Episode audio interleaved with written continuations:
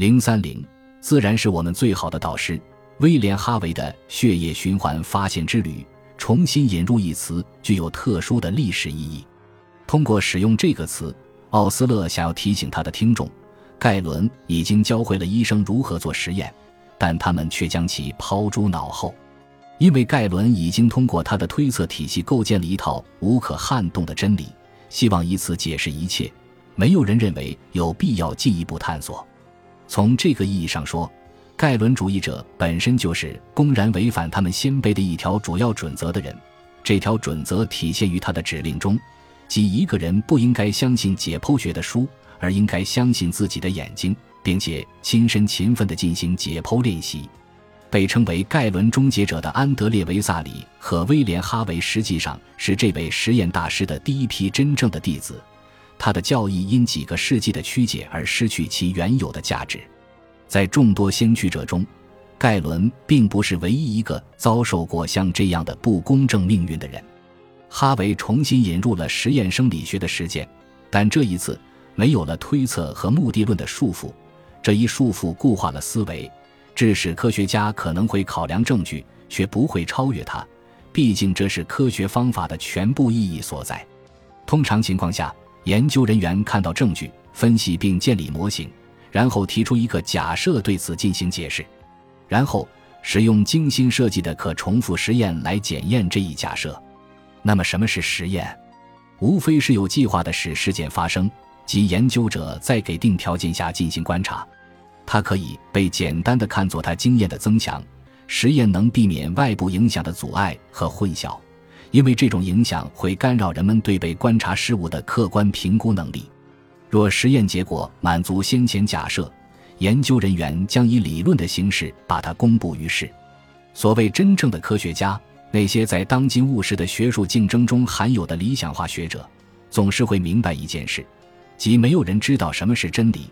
也没有人知道什么是无可辩驳的证据，因此，他永远不会用高于理论的词汇称呼他的结论。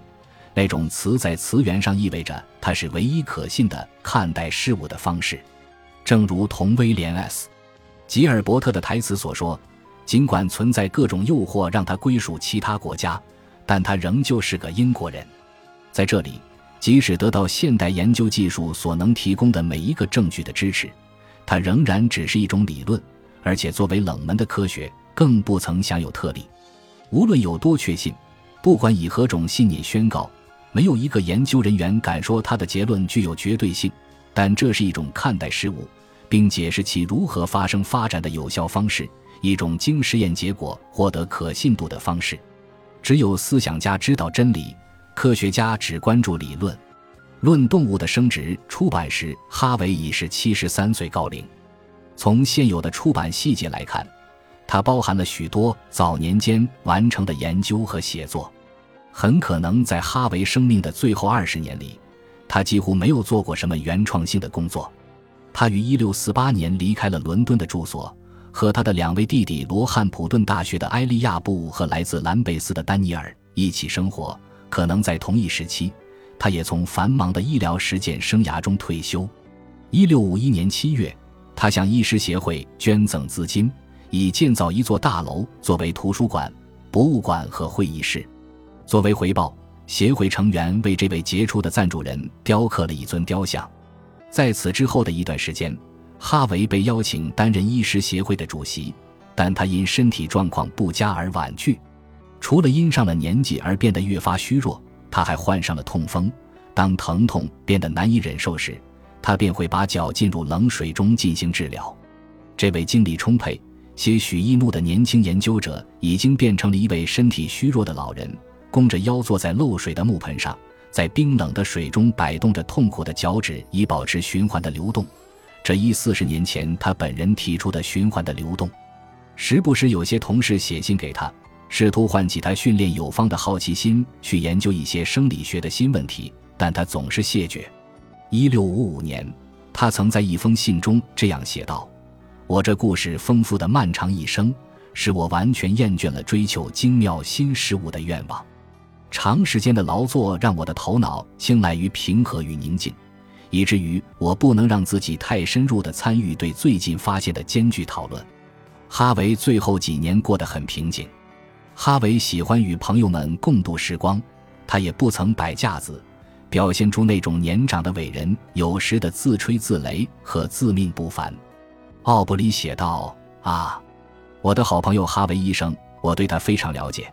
他让我坐在他身边，有时会一下子讨论两三个小时。为什么？要是他像其他正规医生一样僵硬、傲慢、刻板、老态，我将不会如此了解他。”奥布里似乎并不是唯一一个与这位老官夫关系密切的年轻人。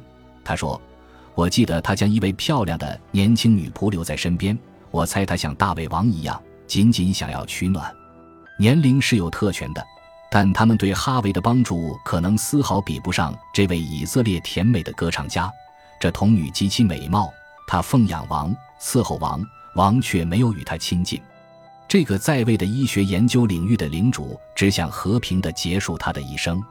一六五七年四月二十四日，他在给一位同事的信中写道：“我不仅年事已高。”而且我承认也有点累，在我看来，我确实有权要求光荣退休。他的愿望很快就实现了。两个月后，也就是六月三十日，他中风了，几小时后去世。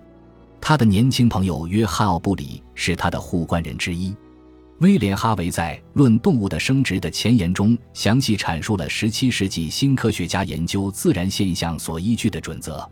尽管受惠于希腊思想，但他们也认识到其留给后辈的知识是不完整的。同样重要的是，他们承认，即使是最受人尊敬的古代权威和他们的著作也会犯错误。他们坚信自然是他们最好的导师。他们不仅摆脱旧式束缚，还创造了一种对待科学的新态度。这一点在哈维的前言中得到了最好的表达：科学充满了偶然。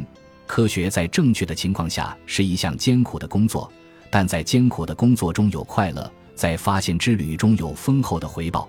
科学通过归纳推理发挥作用，从众多单个事实的证据中发现一般原理。哈维在描述这一过程时，以一种激进英雄般的腔调说：“我们用自己的眼睛丈量世界，并将这个世界变得更好。”正如奥布里所指出的。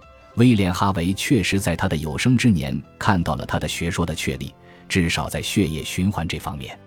虽然循环原理在医学上的应用还有很长的路要走，但他的发现对许多受过教育的人来说意义并非微不足道。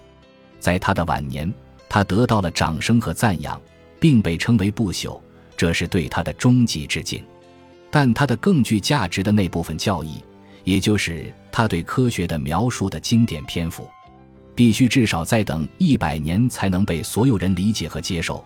除了十七世纪那些思维清晰的精英先驱者，他们中的每一个人似乎都独立地提出了这一观点，并经常站在真理的一边。他们中的任意一位都可能写出摘自《论动物的生殖》前言中的这段话：“自然是我们最好的导师，他所铺下的路，我们定会踏足。”我们用自己的眼睛丈量世界，并将这个世界变得更好。最终，我们会被邀请进入他的秘密衣橱。本集播放完毕，感谢您的收听。喜欢请订阅加关注，主页有更多精彩内容。